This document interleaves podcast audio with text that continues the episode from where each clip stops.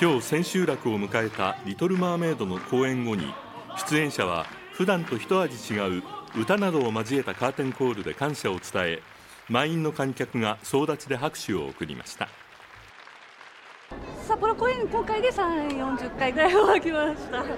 カーテンコールがやっぱりとても楽しくてびっくりしたよね、また来てほしい、札幌公演は半年近くにわたる全171回でおよそ13万2000人の観客を集めました。